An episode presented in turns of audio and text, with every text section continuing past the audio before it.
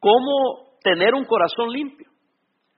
Algo que debemos de nosotros esforzarnos, hermanos, es de tener un corazón limpio, un corazón puro, con motivos puros. Porque, hermano, dice la palabra de Dios que eh, sobre toda cosa guardada, guarda qué? Tu corazón, porque de él qué, hermanos? Mana la vida. Hermano, lo que está en el corazón, óigame, es lo que va a salir y así va a ser tu vida. De la abundancia del corazón habla nuestra boca. Eh, yo le preguntaba a un, a un hermano en Cristo, ya anciano, doctor, eh, le preguntaba, hacía preguntas médicas y, y él me dijo, pastor, me dice, yo le recomiendo a usted que se haga una limpieza anual de colon, porque de ahí depende, dice, la salud del cuerpo humano. Y mucha gente no lo hace, pasan años. Dice, hay que mantener limpio el sistema digestivo, porque de ahí sale todo, las enfermedades o la fortaleza para el cuerpo humano. Bueno, hermanos, quiere mantener un, espíritu, una vida espiritual, un corazón limpio, pues hay que saber cómo limpiarlo, cómo mantenerlo limpio. ¿Están conmigo, hermanos? Porque hay que cuidar no solamente el cuerpo, hay que cuidar también el espíritu. Y mucho cristiano eh, anda con mal espíritu porque no supieron guardar su corazón, no supieron limpiar su corazón. Porque hermanos, todos estamos expuestos a comentarios, chismes, malentendidos, eh, críticas o ver cosas que no queremos ver. Y, hermano, eh, que nos suceden cosas que no queremos que nos sucedan. Eh, en, el trabajo, ya dejemos la iglesia, vamos al trabajo. En el vecindario. ¿Alguien conmigo? En la relación familiar. Y todas esas cosas, hermano, la televisión, la radio, el internet, y no me diga que estas cosas no van poco a poco ensuciando nuestro corazón. Y por eso la pregunta es, ¿con qué limpiará el joven su camino? Yo podría preguntar, ¿con qué limpiará el cristiano su camino, su corazón? Y ahí encontramos, por lo menos le voy a dar siete cosas que nos van a ayudar a mantener un corazón limpio. No importa la circunstancia, no importa lo que pase, no podemos amargarnos, no podemos enojarnos, no podemos molestarnos, no podemos, hermano, permitir que una raíz de amargura en el corazón nos contamine a nosotros, contamine a otros y venga a ser la razón de nuestra caída o sufrimiento. ¿Con qué limpiará el joven su camino? Obviamente con guardar qué? Tu palabra. Lo ven ahí en el versículo 9, estamos en el Salmo 119, 9. Con guardar tu palabra. Es obvio, y no voy a pasar mucho tiempo en ese punto porque es obvio, porque siempre para eso lo usamos. ¿Con qué limpiar el joven su camino? Con guardar tu palabra. Esta es la palabra de Dios, hermanos. Nosotros somos lo que pensamos. Después de contaminar el corazón o la mente con tantas cosas que suceden, necesitamos una buena limpieza. ¿Y cómo voy a limpiar mi mente? Poniendo información correcta, información, en nuestro caso, bíblica, información espiritual. Por eso, hermano, insistimos que hay que leer la Biblia. Hay que leer la Biblia. Léala, léala, léala. Y pasó, pero es que a veces leo y, ni entiendo, a veces leo y no me acuerdo lo que leí, no importa. La Biblia está lavando su mente. Y cuando usted vea un versículo que le aplica alguna área en su vida, obedézcalo. Y lo que está haciendo ahí limpiando su corazón. Y lo que está en su corazón o lo que usted realmente es, tarde o temprano va a salir, hermanos. ¿Alguien está conmigo? Va a salir. Porque ya dijimos de la abundancia del corazón, habla la boca. Sobre todo cosa guardada, guarda tu corazón porque de él mana la vida. Pero hay una segunda cosa. ¿Cómo mantengo limpio mi corazón? Guardando la palabra de Dios. Segundo, buscar al Señor, pero de corazón. Versículo 10, están ahí. Con todo que dice, hermanos. Hábleme porque yo sé que esta es una clase. Con todo que mi corazón que dice, te he buscado. No me dejes desviarme de tus mandamientos. Oiga, con todo mi corazón te he buscado. Hermano, mire, Si quiere contestarme, contésteme, si no, no me conteste, pero ¿usted ama al Señor? Yo creo que sí, todos aquí tenemos cierto amor por Dios. No vamos a discutir sobre grados de amor, ¿verdad? Pero yo le pregunto, hermano, ¿cómo está su corazón ahorita en este instante en cuanto a su búsqueda de Dios? Olvídese de la iglesia, de Dios. Porque al final del día, la iglesia y su relación con la iglesia va a depender de la relación que tenga usted con Dios. ¿Cómo está su corazón? Podría decir usted como el salmista, con todo mi corazón te he buscado. Yo no dudo que usted y yo hemos experimentado buscar al Señor con todo nuestro corazón.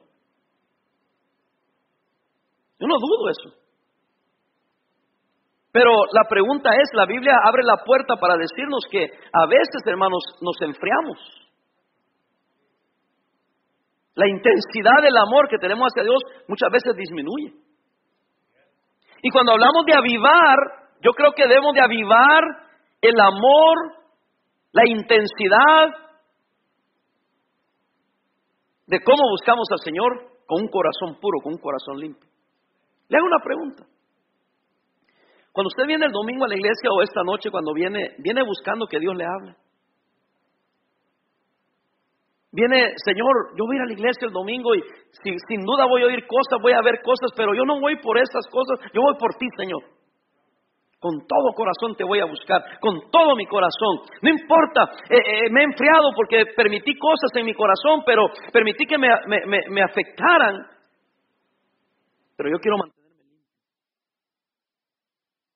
Busca al Señor con todo su corazón. Fíjese lo que dice inmediatamente.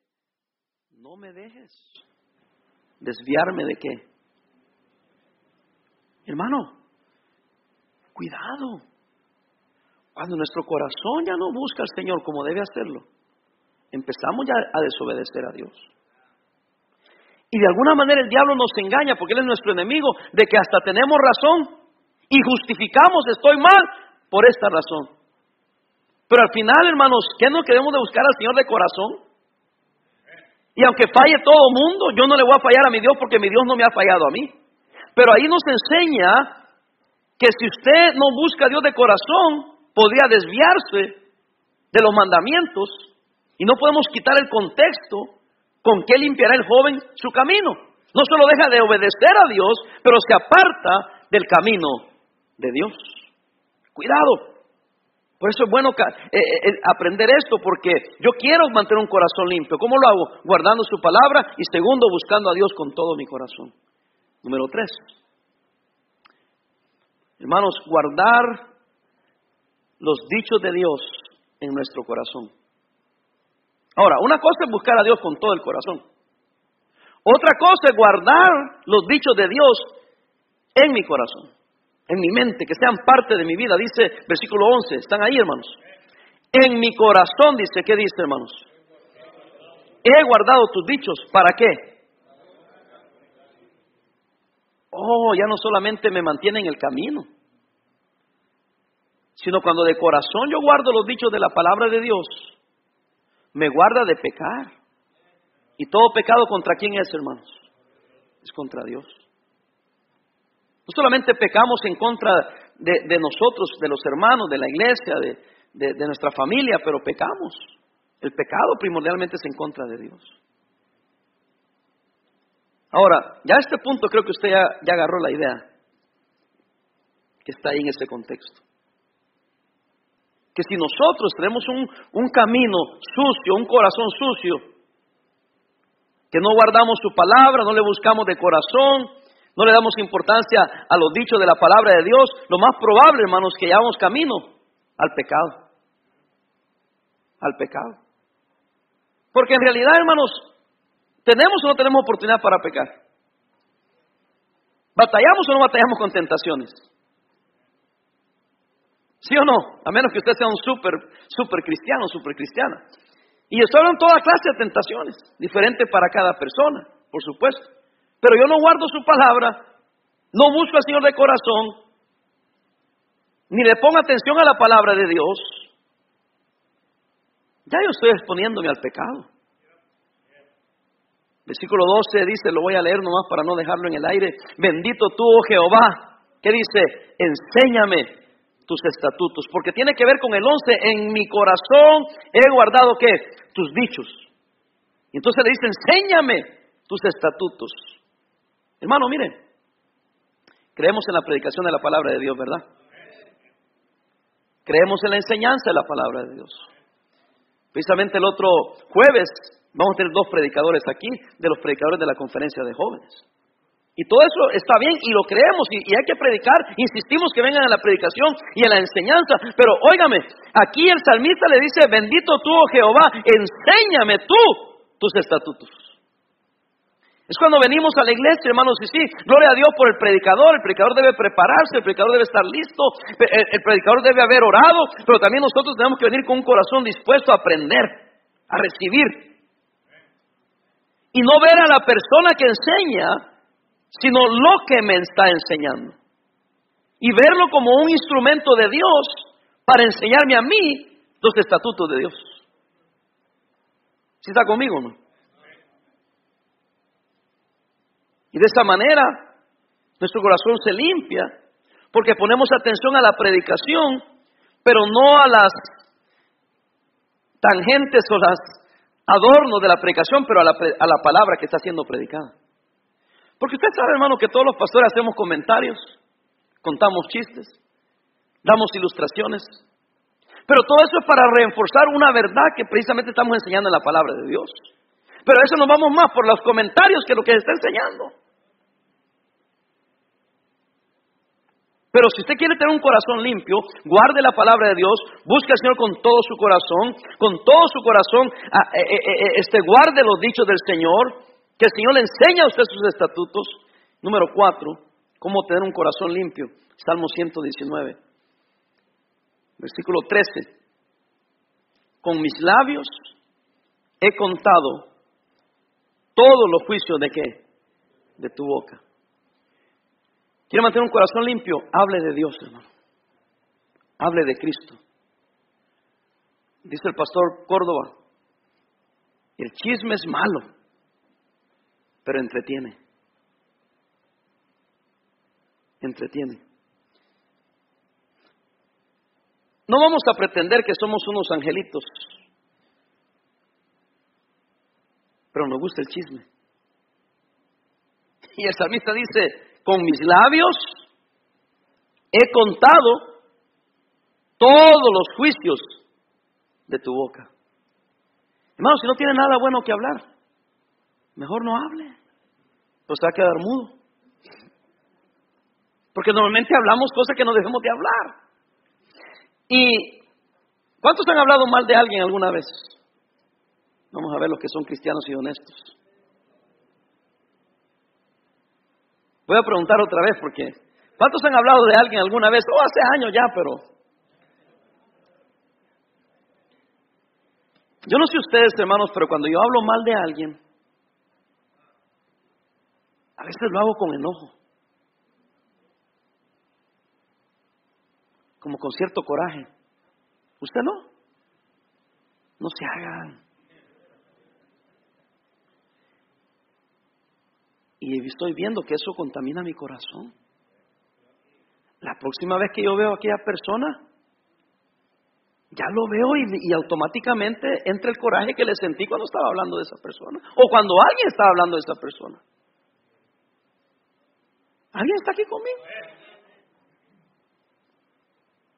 No debería yo de sorprenderme, ni usted tampoco. Pero a veces yo me pregunto, bueno, ¿y de dónde esa persona me tiene tanto odio a mí? ¿Qué, le he hecho? O sea, en lo personal, nivel personal, ¿qué te he hecho? ¿De dónde viene tanto odio? Yo me imagino de tantos años de estar oyendo cosas. Bueno, estoy dando un ejemplo personal. Y a veces yo tengo que preguntarme, bueno, ¿y por qué yo le traigo coraje a qué? Ah, es que me contaminé cuando me contaron cosas de él. Y la próxima vez que lo vi, ya lo vi con los ojos de un corazón contaminado, porque alguien me había dicho algo sobre esa persona. Yo les he comentado esto. hace años ya, ni se han de acordar. Pero estaba yo predicando allá en Texas, Arlington, Texas. Terminé de predicar y al, final del servicio el pastor Antonio Gómez vino y me dijo, hermano, parada, quiero hablar con usted. Sí, hermano, ahorita hablamos. Y me dijo él, pastor, quiero pedirle perdón. Y yo dije, pues, una de estas situaciones que digo, ¿perdón de qué? Si yo ni lo veo. Yo ni platico con él. Y me dice, quiero pedirle perdón porque yo me había hecho una idea de usted y tenía un concepto diferente de usted. Solamente me dijo, porque un día lo oí predicar junto a fulano de tal. Imagínese. Y yo lo relacioné que son iguales.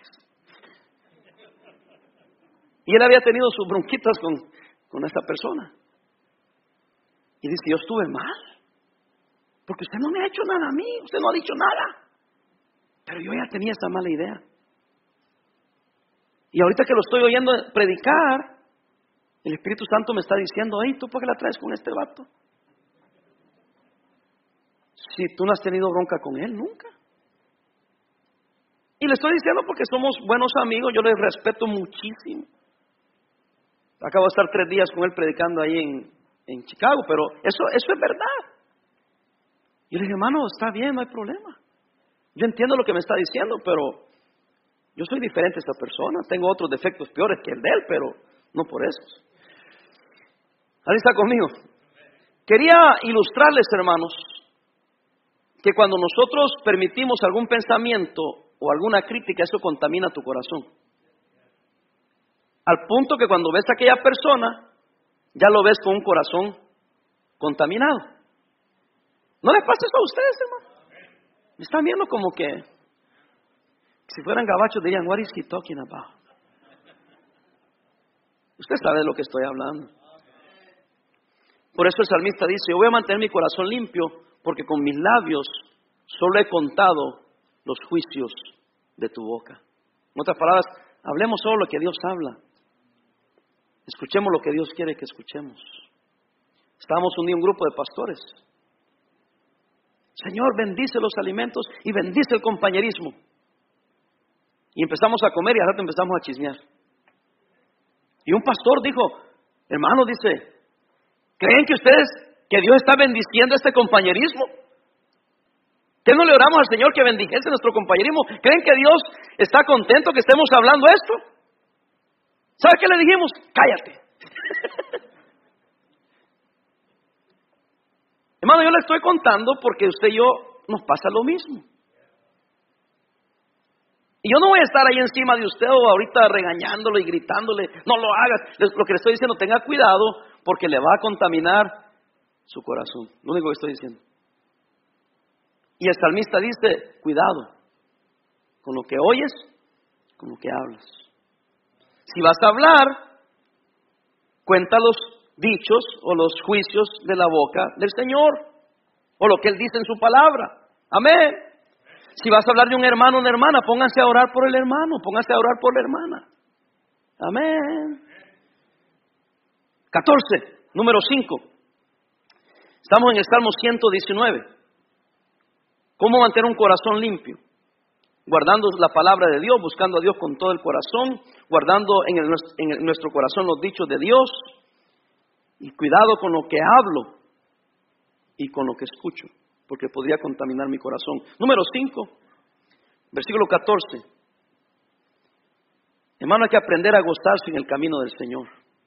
Me he gozado en el camino de tus testimonios, más que de toda, ¿qué dice? Riqueza. Hermano, ¿cuántos se gozan de estar aquí esta noche? Espero que sí, yo creo que sí, porque venimos a la iglesia.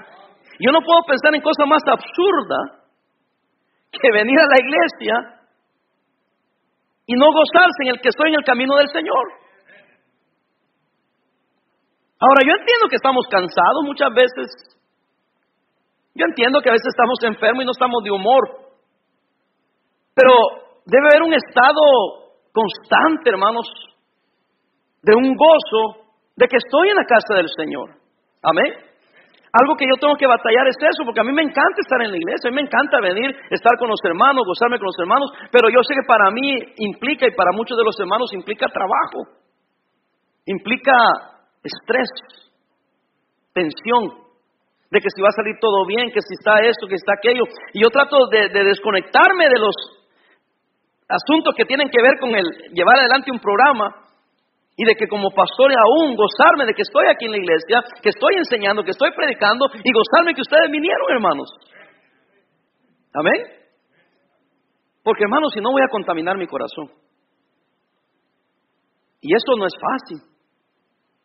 ¿Alguien está conmigo? Yo estoy aprendiendo a tener paciencia. Dije, no dije que tenía paciencia. Estoy aprendiendo. ¿Por qué? Porque me doy cuenta que a veces por mi impaciencia se me ve el gozo. ¿Cuántos saben de lo que estoy hablando? Porque me quedan viendo como también otra vez. ¿De qué está hablando, pastor? ¿Cuántos se molestan a veces? ¿Cuántos se enojan? Enojones. Todos nos molestamos, todos nos enojamos. ¿Sí o no? Eh, si no tengo cuidado, puedo perder el gozo. Y eso contamina mi corazón. Fíjense, hermanos, yo como pastor estoy contento que cada persona venga a la iglesia. Pero a ver, el otro día me pasó, venía aquí yo entrando, y alguien venía entrando también, pero yo venía de, la, de arriba y la persona venía de aquí abajo. Y no se metía y no entraba. ¿Y esa persona qué está haciendo? ¿Por qué no entra? Y luego se metió un poquito y, el hermano se pone a platicar y todavía se ponen a platicar. Ahora, pastor, ¿usted qué está haciendo? Lo que ustedes hacen y yo hago.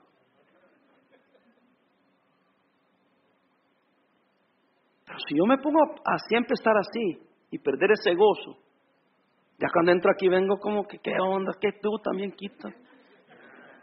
¿Sí me entiende? Entonces, por eso, hermano, que, que eso contamina el corazón. Por eso, mire, tranquilito, hermano. Véngase bien tempranito, estaciones afuera, estaciones cuando nadie está ahí y entre contentito y que nadie le quite ese gozo ni que lo haga enojar. Porque eso va a contaminar su corazón y no va a recibir lo que Dios tiene para usted. Y mire, y no deje que un mensaje que se predicó le quite el gozo. a veces, a veces predico un mensaje y digo, ¿para qué vino este hermano, hombre? No, pastor, no puede ser. Sí, es que por alguna razón yo sé que le cayó. Y yo digo, ¿y para qué vino si se suponía que ya no iba a venir? Y me hubiera dejado a mí tranquilo predicar mi mensaje, hombre. Pero viene y ese día que viene, ¡pam! le dejo caer en la mera torre. ¿Sabe qué dicen? Lo dijo por mí, de seguro lo dijo por mí.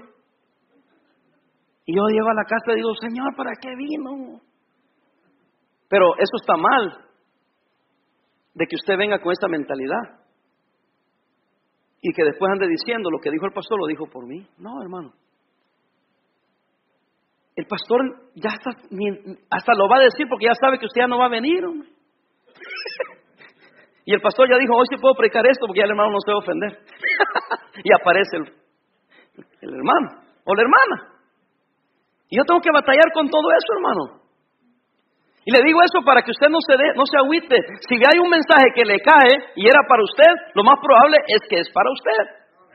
Y en lugar de enojarse, diga, bueno, eso era para mí y me cayó porque ando en eso. ¿Qué no ha oído? ¿Qué no ha leído ese versículo que dice, el que nada debe, nada teme? Ah, no, ¿verdad? Hermano, si no es para usted, ¿de qué se agüita? Pero normalmente si le cala es porque hay algo que usted necesita arreglar. Pero no deje que eso le quite el gozo. Hermano, usted no sabe cuántos hermanos vienen conmigo y me dicen, Pastor Parada, gracias, Pastor. Eso que acaba de decir, dice, a mí me cayó, pero pesado, pero eso es lo que yo necesitaba. Entonces, sí hay más hermanos que se lo toman personalmente, pero lo toman como debe tomarse. Dios me está hablando a mí. Porque debo darle chance al pastor que a lo mejor ni sabe. Y si sé, hermano, a lo mejor sí sé, pero no por eso le voy a predicar un mensaje a usted solo.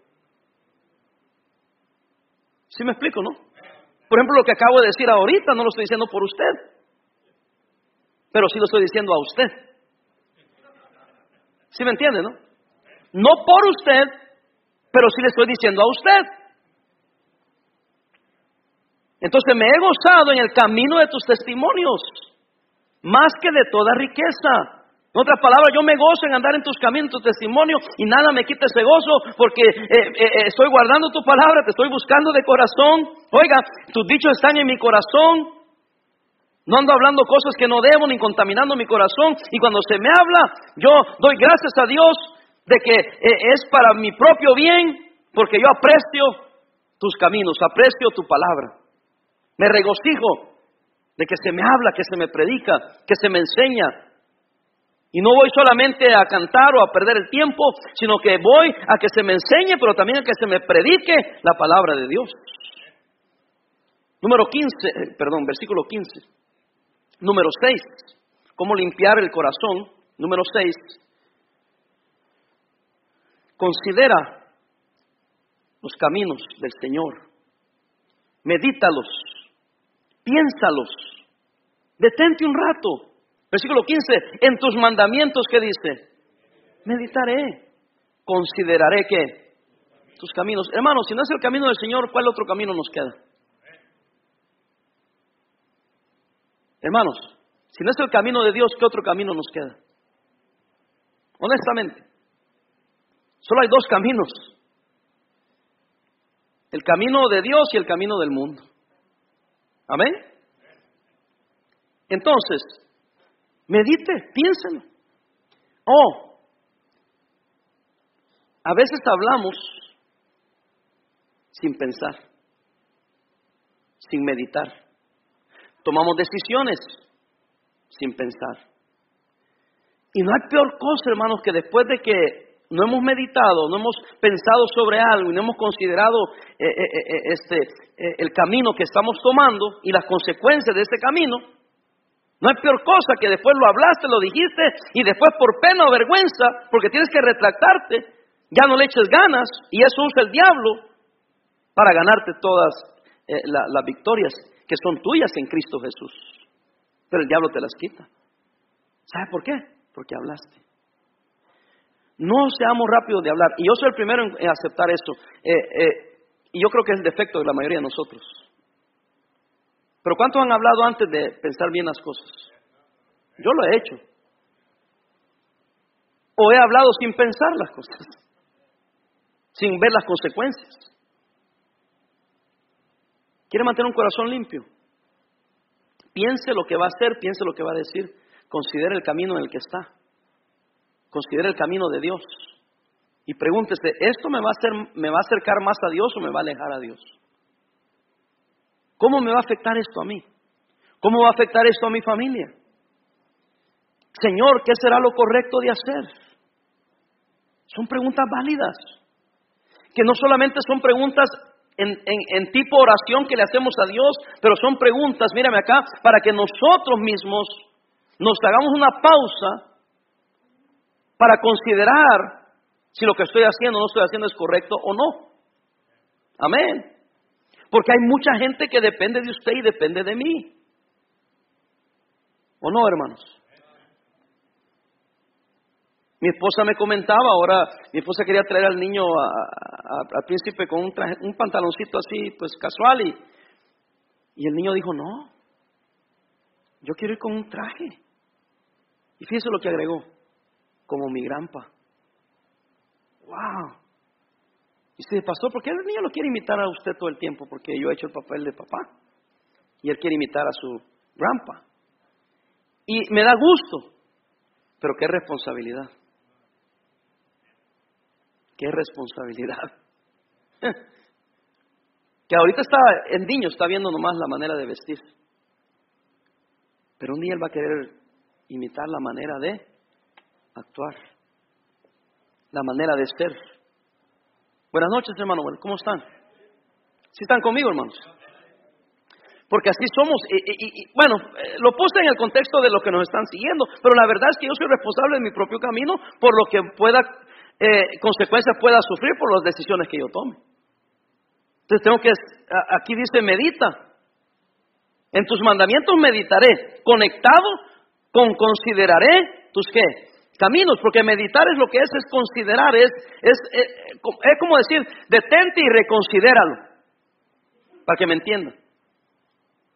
Y lo medita de acuerdo a la palabra de Dios, lo, medita de acuerdo a lo que es correcto con de acuerdo con la palabra de Dios, y lo medita en cuanto este es el camino que debo tomar. Y todo aunado a que estoy guardando su palabra, lo estoy buscando Señor de corazón, tengo los dichos de su boca en mi corazón, no quiero pecar contra Dios. Señor, enséñame tus estatutos. Si voy a hablar, voy a hablar cosas buenas porque no quiero contaminar mi manera de pensar y no quiero perder el gozo y menos desviarme, porque eso me va a ensuciar. Mi camino va a ensuciar mi corazón. Y por último, el gozo de la vida cristiana, hermanos, que tiene que ver con el 14 que dijimos, me he gozado en el camino de tus testimonios. 16, me regocijaré en qué, hermanos? En tus estatutos.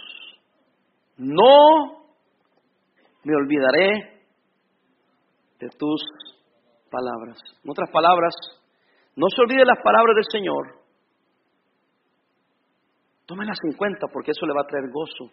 Porque la palabra de Dios, hermanos, hace una obra interior. ¿Cuántos pueden dar testimonio que han estado a veces desanimados y van a la Biblia y la palabra de Dios les da alguna palabra de aliento? ¿Cuántos dan ese testimonio? Y hermano, ¿por qué no lo hacemos todos los días? es que yo ando aguitado porque ¿Por qué? ¿Que no hay un Dios en el cielo? ¿Que no hay un Espíritu Santo? ¿Ah? Puse, y lo borré, porque puse en Facebook una foto del templo del pastor Kevin Wynn. Ya terminaron la, la otra ala. Solo tenían así. Hicieron la otra ala. Siete mil personas caben. Y tuvieron una conferencia de jóvenes y estaba lleno, hermanos. Yo lo puse ahí gozándome. Dice, felicito al pastor Kevin Wynn por su, eh, la terminación, la culminación de su hermoso y grande edificio. Puse yo ahí en, Facebook. Y todos los demás hermanos de corazón gozoso decían, amén, qué bendición, gloria a Dios. Y ya salió una vieja diciendo, ¿visitará el pastor a todos los miembros de la iglesia? Si falta uno a la iglesia, se dará cuenta el pastor que ya faltó. O sea, poniendo cosas negativas, que porque era una iglesia muy grande y que el pastor de seguro no visitaba. Fíjense lo que están pensando la gente. No, me digan a mí que ese corazón no está contaminado. Para mí, si llegan siete mil, ocho mil personas a una iglesia, a alguien le interesa. Entonces después alguien le contesta, el 90% a cualquier iglesia va con la única razón de, oír la palabra de Dios, cantarle al Señor y reunirse con otros hermanos. Solo el 10% van a ver qué ven y a ver qué critican. Es el 10% de los amargados. ¿Usted pertenece al 90 o al 10? Entonces lo tuve que quitar. No puse eso para que estuvieran criticando, para que los amargados salieran a, a tener un foro para expresarse. O dice, o faltaría yo el domingo y me extrañarían el diezmo. Y yo, a mí me ardía por decirle un montón de cosas. Solo puse esto. Tenemos la Biblia, tenemos la oración y tenemos al Espíritu Santo. Él conoce nuestras necesidades. ¿Sabe qué me contestó un hermano? Eso no exime al pastor de su responsabilidad. Sí, pero no, desanima al cristiano cuando está agarrado de la Biblia, agarrado de la oración y agarrado del Espíritu Santo. Y allá que el pastor le dé cuenta si está haciendo o no está haciendo su trabajo. Pero yo, a mí no me gusta, yo no, yo no, hermano, a mí me gustaría estar en los pies de, Kevin Wynn y ser el pastor de, de ocho mil personas. Y bautizar más de diez mil cada año. Y de correr 75 autobuses. No me digas que no tiene amor. ¿Cómo puedes comparar un pastor de 10 personas o 15 personas a un pastor de 8 mil personas? Aunque quisiera, jamás lo va a visitar a todos, pero eso no lo ha detenido para seguir ganando almas. y seguir abriendo iglesias. Pero bueno, eso lo digo a usted nomás para que vea que siempre hay uno que tiene amargura de corazón. Y que no puede ver nada bueno en lo bueno. Siempre ve lo malo. Ya después salió otro burro ahí, que hasta sacó la foto del hijo del pastor Wynn, que andaba surfeando. ¿Cómo va a visitar si anda surfeando?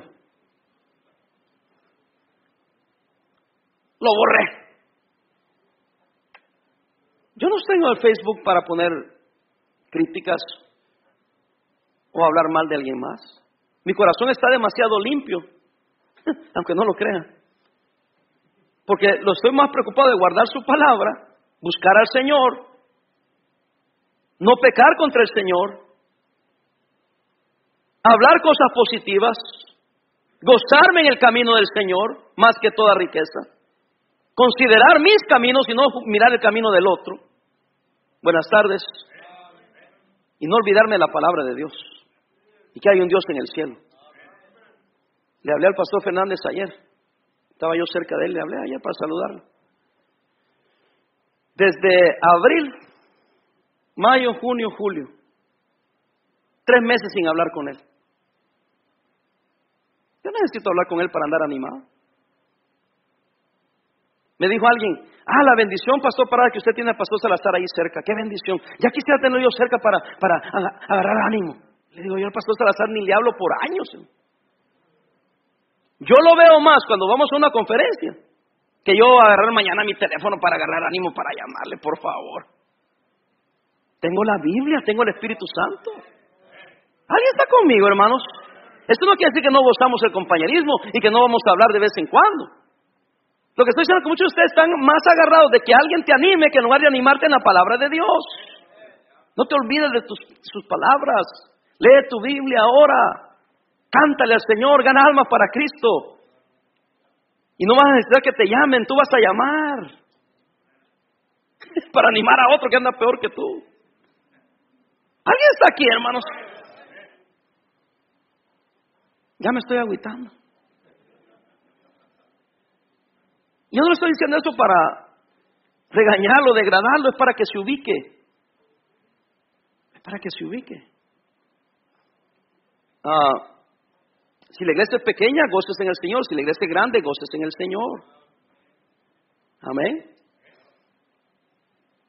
Porque al final del día, usted y yo, a quien seguimos y a quien agradamos es a Cristo. No permita que cosas exteriores dañen su corazón. Porque ya cuando uno está dañado el corazón, hermano, ya ni oye bien ni ve bien. Y todas las cosas, cuando las quiere verlas, ves todas distorsionadas. ¿Alguien está conmigo? Y hay que tener cuidado. Amén. Porque al final de cuentas nos va a afectar a nosotros. ¿Con qué limpiará el joven su camino? Con guardar tu palabra. Con todo mi corazón te he buscado. No me dejes desviarme de tus mandamientos. En mi corazón he guardado tus dichos para no pecar contra ti. Bendito tú, oh Jehová, enséñame tus estatutos. Con mis labios he contado todos los dichos de tu boca. Me he gozado en el camino de tus testimonios más que de toda riqueza.